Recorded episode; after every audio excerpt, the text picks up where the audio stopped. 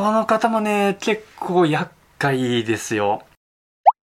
はい、こんにちは、ゆびです。え今回ですね、農業で関わってはいけない人5選とその対処法っていう話をしたいなと思います。あの、YouTube でこうね、ちょっとちらっと見てたら、こう、おすすめでね、関わってはいけない人ってなんかたくさん出てきて、あ、これ僕もやろうと思ってやってます。あの、皆さん何十年と生きてきて、この人嫌だなとか思う人少なからずいたと思うんですよね。もう思い出すだけでこう病んでいくとか、同じ時間を過ごしたくないとか、実は農業をやるにあたっても、そういった類の人って少なからずいるんですよね。けど、会うのは避けて通れないってね、やっぱそういう感じになるじゃないですか。もう苦痛でしかないですよね。あの、今回の音声動画を聞くことで、え、そういった人と遭遇してもメンタルが病むことなく、またしっかりとね、対処することで不安な気持ちなく、え、農業ね、のびのびとしていくことができるかと思いますんで、えー、特にね、これ、これから農業を始める人にとっては特に大事なトピックかなと、個人的には思ってます。僕もゼロから農業を始めて15年近く専業農家としてやってきました。その当初の経験も踏まえながらお話ししたいなと思います。早速本題なんですけれども、まずは関わってはいけな人の特徴を5つそれぞれ紹介しまして、その後に対処法をお話ししたいなと思います。それではですね、えー、農業で関わってはいけない人5選は、えー、次の通りです。農業を否定してくる人、生産物を自慢してくる人、作業スピードでマウントを取る人、キロ単価でマウントを取る人、チャレンジを否定してくる人。あの、マウントを取るってこうね、自分優位に立とうってあの、立とうとしてるっていうことですからね。えー、農業を否定してくる人。素直に嫌ですよね。やってることを否定されるって素直に嫌じゃないですか。農業やってるの？大変だねとかね。そんな儲からんことやってよくやるねとかね。やっぱ嫌ですよね。僕もなんだかんだあの言われてきました。未だに言われることはありますよ。あの若いのに他に仕事がなかったの？とかね。あのなんでこんなことやってるの？ってね。あの、やっぱ言われます。で、まあね、これから残り4つあげる人にも共通していることなんですけれども、あの、人の仕事を否定する人ってそもそもね、あの、理解できる範囲が狭いっていうか、あの、まあ、ちょっと、器がちっちゃい人なんですよ。うん、正直。配慮ができない人なんですよね。で、これは、えー、いろんな年代の方にも当てはまりますが、特に多いのは、えー、ご年配の方です。はい。ご年配の農家さんに僕はよく言われてきました。あのー、まあ、弁護しますと、弁護しますと、あのー、こういった人たちって、あのー、住んでる地域っていうのがもうその人の生きてる世界っていうんですか。もう自分の住んでる世界っていうのがもう狭いんですよね。小さなそのコミュニティの中がもう自分の、えー、世界だってなってるんで、あの無理もないんですよ。あの視野狭くなっちゃいますよね。あの、いろんなこう情報入ってきても、まあそもそも入ってこないかったりとかしますし、やはりこう、年齢、お年を召していくと、ね、よく頑固って言われるじゃないですか。頑固になってくるって。やっぱ新しいことをね、あの、拒否する。で、今まで通りのものを、あの、受け入れていく。保守的な感じになっていくっていう、まあそういったのもあるんで、まあ無理はないんですよね。で、この農業を否定してくる人をね、ちょっとさらにね、ちょっと言っていくと、あの、農作業をね、否定してる人っていうのはもっと多いですね。農作業、畑仕事ですね。あの、よくあるのが、こんなやり方じゃダメだとか、あの、うちは〇〇農法をやっててとか、あの、自分のやってる作業をね、こう、否定してくるんですよね。確かにね、あの、そこから教わることって、あったりするんですよ。それも事実ではあります。ただ、専業農家とか、プロ農家が言うならまだしも、あの、趣味の園芸でやってる方とか、あと兼業農家さん、週末農家さんがね、結構言ってくるんですよ。そういう傾向にあるんですよ。あの、ね、農業だけで食べてる人に対して、ね、そんなんじゃダメだってね、ラーメン店の店主に対して、そんなんじゃダメだって 言ってるようなもんで、ね、もっとこうしたら美味しいスープ作れるぞってね、こう言っては見たものの、やっぱプロなんで、それは知ってますよ。作り方美味しいの、こうやれば作れるっていうのは知ってますよ。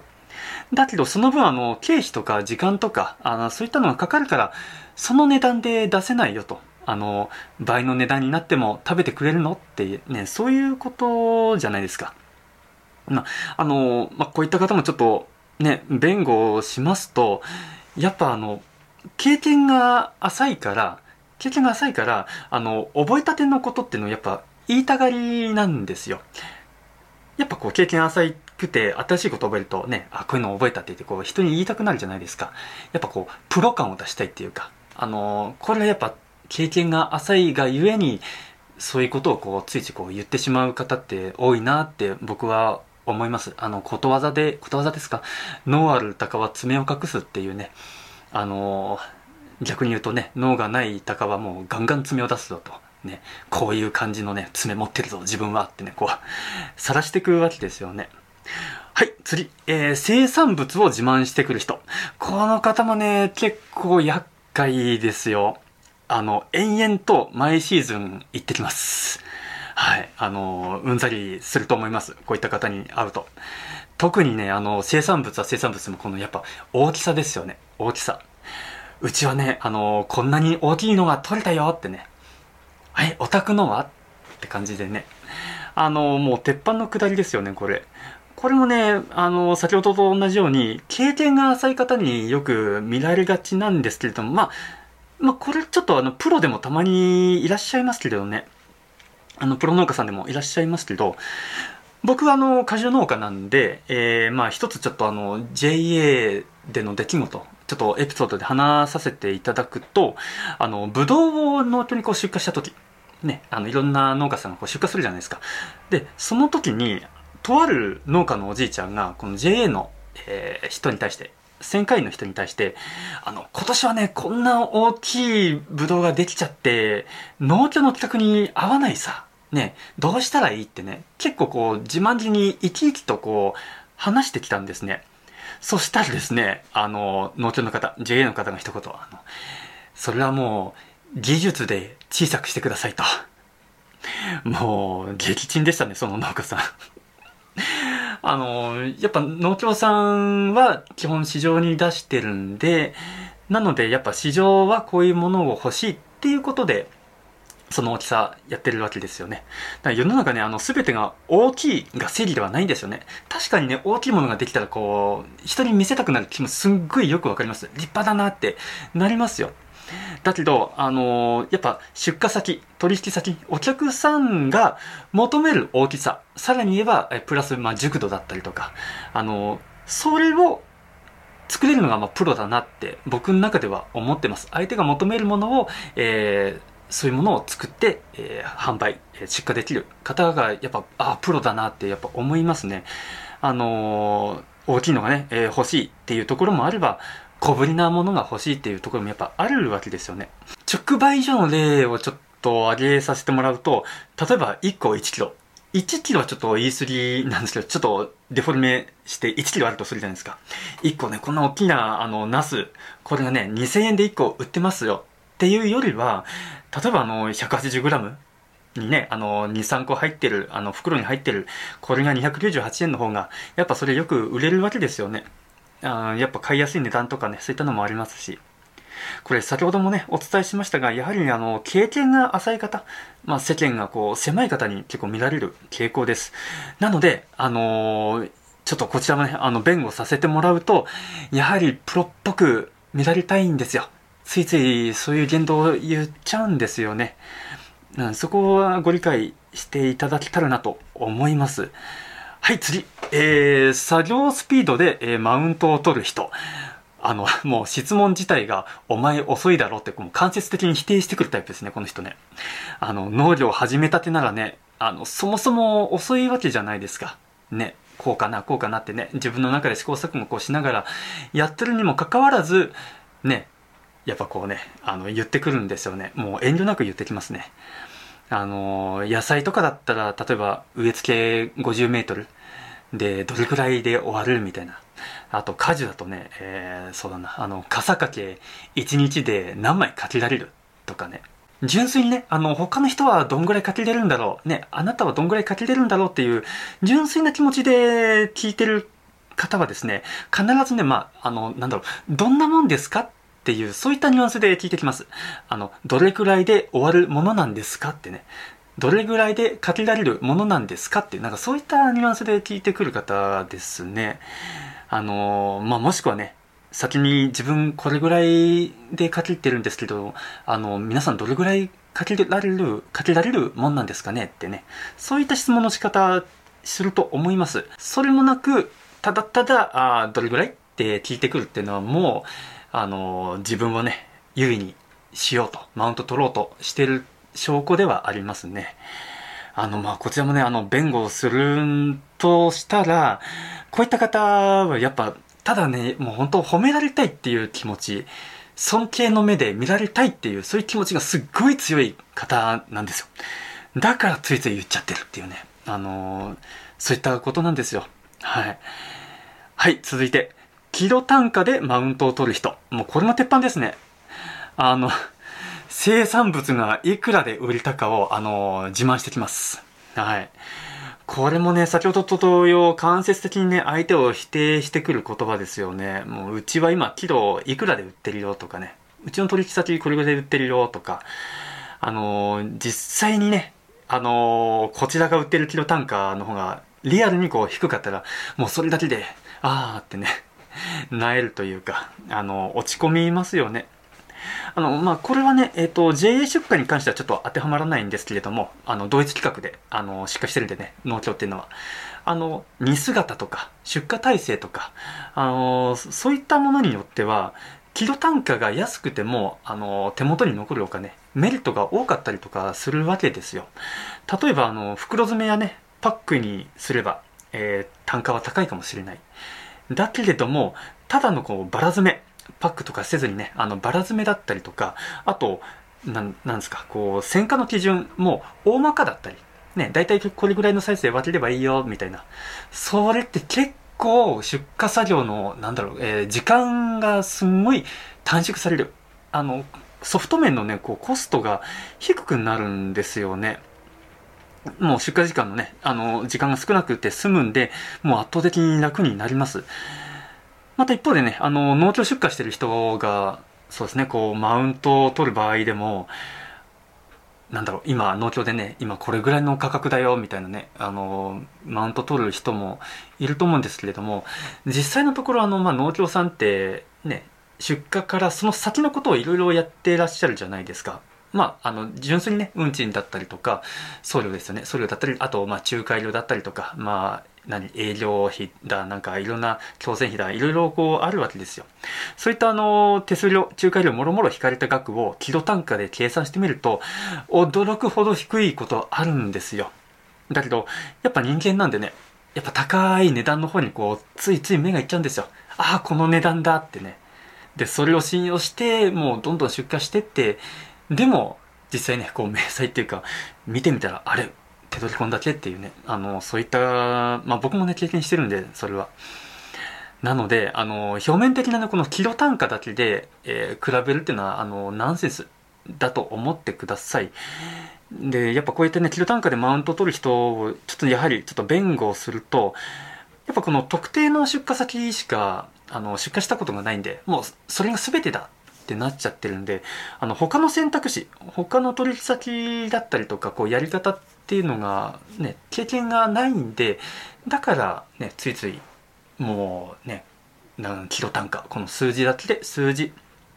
もうね、この数字だけで、えー、言ってくるっていう方なんですよね。はい、えー、最後ですね、えー、5つ目。チャレンジを否定してくる人。もうこれはあの、農業に限ったことじゃないですよね。もう新しいことをすると必ずちゃちゃ入れてくる人って必ずいますよね。ね、新しいことこうね、なんかやろうとしてるとこう、そんなことして何になるの？とかね、あの、どうせ無理だろってね、ねやっぱ言う人いるんですよね。いませんか？これまでにもいませんかね？あの、やはりね、こう、自分がやろうとしてること、これからこういうことをやっていこうって思ったことを否定されるって、まあ、ちょっとね、メンタル落ちるっていうか、嫌な気持ちになるじゃないですか。まあ、先にね、あの、ちょっとここ、例外、例外というか、あの、先にね、このチャレンジを否定してくる人をね、ちょっと弁護しちゃうと、あのね、その人たちって、新しいことをこう否定してくる人って、あの、あなたがね、羨ましいって、こう、間接的にね、逆説的に言ってるんですよね。あの、要は、自分にはできないよって。ね、人にどう思われるかやっぱ怖いしとか。でうまくいかないかもしれないしとか。やっぱそういった気持ちの表れでこう言っちゃうんですよね。あの妬みというかうん妬みっていうとちょっとねあれなんまあ妬み 妬みか。あのまあ、僕自身も本当何もかもがゼロからやってます。ねあのゼロから全てあの畑借りるとかあのね農作業を習うとか全てをもうゼロからやり始めてるんでもう全てがチャレンジ全てが新しいこと、えー、やってきました。まあそれに対してねやっぱいろんなことを言われましたよ。あのけど言ってきたその党の本人は全く何も新しいことをやってないんですよね。ただねまあこれちょっと農家さん農家さんも今ねあの思い浮かべてますけどあのただねもう実家の農業を継いででその環境でマウントを取ってるだけ。いいだろうってねやってるだけの人がねなんか多い感じがしますね。あのゼロから始めてる人からしてみたらやっぱ羨ましいじゃないですか。ねもう農機具もある畑もある出荷場もあるねえ信頼もあるしもう何もかも揃ってると。それでいてさらにねあのなんていうんですか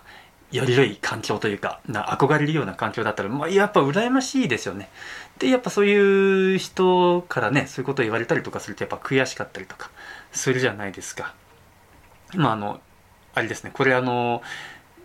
あの 僕のいたちょっと法人の話になっちゃってるんですけどね。あの言っちゃったけど。うん、でもあの改めて言うとこのチャレンジしているあなたが羨ましいって思ってる証拠なんですよ。もうね、年齢を重ねたもう私には無理だわってね、間接的にね、ちょっと言ってるんですよ。その気持ちに僕は途中から気づきました。はい。あの、怖くてできないんです。本当そういった人って。うん。で、あの、これもちょっと、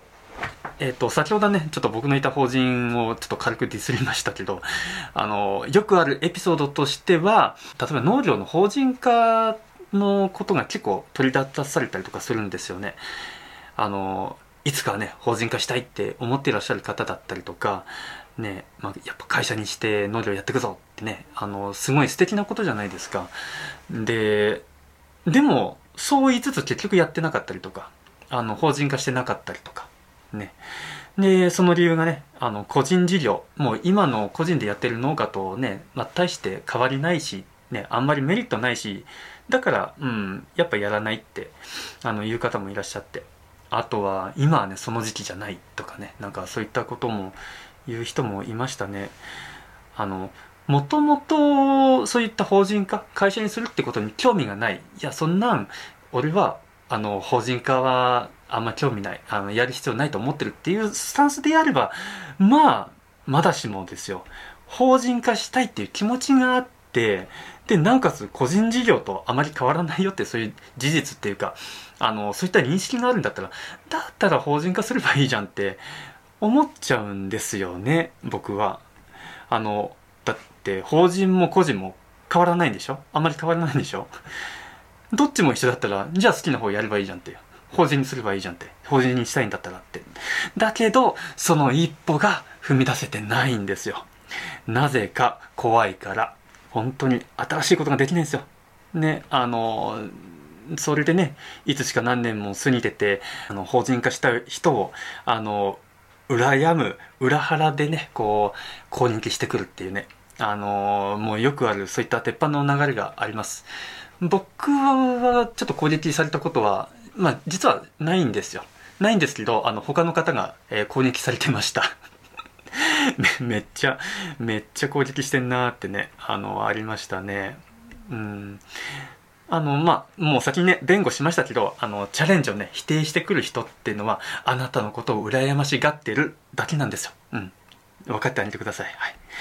はい、ここでちょっとね、一旦振り返りますと、あの、農業で関わってはいけない人5選っていうのはね、まあ次の鳥です。えー、農業を否定してくる人、生産物を自慢してくる人、作業スピードでマウントを取る人、キロ単価でマウントを取る人、チャレンジを否定してくる人。です。それではですね、えー、次にそういった人が現れた時に、どう対処したらいいか、そういったことを、あの、僕なりに考えましたんで、お話ししたいなと思います。えー、農業で関わってはいけない人への対処法としては、これね、あの、自らが変わるっていうことなんですよ。これどういうことかと言いますと、あの、農業っていうのものはこう地場産業じゃないですか。で、やっぱね、関わりたくない人たちと関わっていかなくちゃいけないんですよ。そういった形になったりするんですよ。で、つながりをね、こう、立ったりとか、あの、することが難しいんで、まあね、あの、たまに会うならまだしも、ね、なんかそれこそ同じ地域で、で、よく顔を合わせる、ね、声かけられるとか、まあ、確かに苦痛だと思います。またね、なんか、ぐちぐち言われたりとかね、なんかいろいろ根にされて、あーってなったりとかすることはあるかと思います。ね、本当は関わりたくないけど、ローカルな中ではね、関わらざるを得ない状態。であればですよ、相手の言動を、こうね、そのままね、受け止めてで、ね、反発したりとか、あの、メンタル病んでね、悲観したりするんじゃなくて、あの、自ら、自分がその考え方っていうか、あの、モチベを変えて、相手のね、こう、例えば言動を受け流したりとか、あと、受け止めたとしても、受け方をね、こう、変えたりした方がいいと思うんですよね。そうした方が、えっ、と、余計ないざこざだったりとか、もう心のモヤモヤで変なエネルギー使わなくて済みますんで、あの、相手をね、変えるっていうのは相当難しいことです。もう、そもそも二十歳過ぎた人間でさえね、もう変えるのって難しい中、どうでしょう。ご年配のね、えー、6、7、80代。ね、もう変えることは不可能ですよ。だから相手を変えるのはね、不可能なんで、まあ相当労力いりますけれども、あの、自らが変わるのはね、あの、自分の意識次第なんで、あの、そっちの方がね、手っ取り早いです。そうした方がいいです。あのですね、あの、視聴者さんのほとんどが、えっ、ー、と、ご年配の方、えっ、ー、と、60代以上の方っていうのはもう十分承知なんですけれども、皆さんのことをね、言ってるわけではないんで、あの、ね、むしろ皆さんはこんな僕の動画をこうね、見てくださってる、こう、心が広い方だってね、あの、思ってますんで、あの、ありがとうございます。本当日頃ご視聴いただきまして。なので、皆さんが、例えばこう、畑仕事、まあ、家庭菜園でもいいですよ。えー、貸し農園でもいいですよ。えー、例えば、60代の方だとするじゃないですか。で、まあ、同世代だったり、ね、70代だったりとか、そういった人たちが、そこを撃してくる時、やっぱあると思うんですよ。ね、ちょっとやっぱ嫌じゃないですか。そういう時に、まず自らね、こう変わるっていうのが大事かなと思います。じゃあ具体的にね、どう変わればいいのか、と思われるかもしれないんですけれども、これね、あの結論として、あの、いろんな手法、僕の中で、あの、持ってます。ただね、一番おすすめなのは、例えばですよ、結構あの、悲願でる方って多いじゃないですか。あの、ごめんなさい、あの、本当は偏見で申し訳ないんですけど、僕が高校の頃、老人ホームにこう、ボランティアよく行ってまして、で、あの、悲願でるね、おばあちゃんがいたんですよ。もう、いつも喧嘩腰なおばあちゃんがいて、な、なんなんですかねうん、何 なんですかねって言っても。そういったね、あの、ひがみすぎてるおばあちゃんに、すべてこう、見立ててください、その方を。そうするとね、あのー、結構ね、楽になります。うん、結構楽になります。これどういうことかと言いますと、例えばね、あのー、攻撃あの、されてくるときに、うちの畑でこんな大きいのが取れたよって言われたときにね、そう言われたら、そうだね、おばあちゃん。立派だね。大きいの取れたね、おばあちゃん。って。うちはね、こんなに高く売ってるんだよって言われたら、そりゃすごいね、おばあちゃん。ねすごい。ってね。あの、なだめるような感じなんですけれども、あの、ご年配の方にこう見立ててますんで、自然とその中にはね、あの、人生の先輩としてのこの尊敬の意がね、こう、あの、自然と言葉の中にこう含まれてますんで、相手にはね、嫌な気分一切ないです。はい。一切ないです。あの、よく、例えばあの、嫌なことをこう言ってくる人に対して、子供ね、相手ももう、なんだろう、えっ、ー、と、幼稚園児、保育園児だったり、まあ、小学生だったりとかで、あの、見立てていくと、あの、全然大丈夫だよってね、あの、メンタルやまないよっていう方もいらっしゃると思うんですよ。ね、なんかあの、暴言でね、バカとか、うるさいとかね、言われても、あ、そうだねってね、子供だからね、よしよしってね、あの、なるかもしれないんですけれども、こうね、子供目に見立てちゃうと、僕の中ではね、あの、上から目線になります、こっちが。だから、あのー、ちょっとそこにはね、トゲがあった言葉遣いっていうか、なんかそういうニュアンスになっちゃうと思うんですよ。だから僕のおすすめするのは、えー、皆さんよりもご年配の方、悲願でるご年配の方に見立てると、全てがね、楽になります。本当に。もうぜひですね、あの、悲願でるおばあちゃんに見立ててください。はい。あの、おじいちゃんでもいいですけどね。あの、それだけでだいぶ楽になるんじゃないかなと思います。はい。あの、最後になんですけれども、そういう風にこう見立ててね、かわしててもね、まあ、やっぱりこう、メンタル落ちる時って皆さんあると思うんですよ。で、そんなね、こう嫌なことがあったらですね、ぜひ僕のこの指あぐりの一番最初の動画を見てください。一番古い動画見てください。どういうこと？っていうと、あの、もう見ればわかります。はい。あの、それを見ることでですね、あの、皆さんが、あの、自分も頑張れるかもって思ってもらえるんだったらもう幸いです。本当に。はい。はい、こんな感じですかね。ね、あの、せっかくこう農業を志して、これから農業やろうだったりとか、あの、家庭菜園でもいいですよ。あの、畑仕事やってみようって思った時に、それでね、あの、横からこう、ちゃちゃ入れられて、ね、あの、うんってね、こう、あの、やる気失せるみたいな、な、なるのっていうのは、本当ちょっと僕の中ではもう本当もったいないなって思うんで、ね、もう少しでもこう畑作業そういったのがこうやっぱ楽しいんで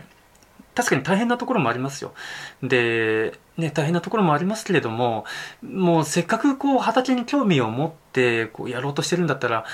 ねまあ、どうかあのくじけずにですねあの楽しんでやっていってもらいたいなって本当にこれは心から思う次第であります。なおさらね、あの、農業で食べていくぞっていう人からしてみたら、もう、こっちはもうドキドキじゃないですか。本当に食べていけるのかやっぱ不安ですし、それで大丈夫かな、大丈夫かなって思ってる時にこう、なんか言われると、もうそれこそ、もうメンタル下がりますしね、あーってね、あ、本当にできるの？とかね、もう平気で言ってきますから、もうその時にはね、あの、ぜひあの、皆さんのあの心持ち、ね、しっかり保ってもらってあの対処法をねぜひ実践していただけたらなと思いますんで。はいこんな感じですかね。はい。えー、まあ、こんな感じでですね、あの、農業にプラスになりそうなことをコンテンツにしてます。これね、プラスになるかなどうかなちょっと、ちょっと僕もあれかもしれないけど。よろしければ、というか、もうぜひあの、グッドボタンとチャンネル登録、ぜひよろしくお願いします。もうね、皆さんの農業がもっと夢中になるようなコンテンツをね、あの、僕なりにちょっと目指してますんで、あの、僕なりに一生懸命、こっちはこっちで発信していこうかなと思ってます。はい。じゃあまた何かの動画でお会いしましょう。終わります。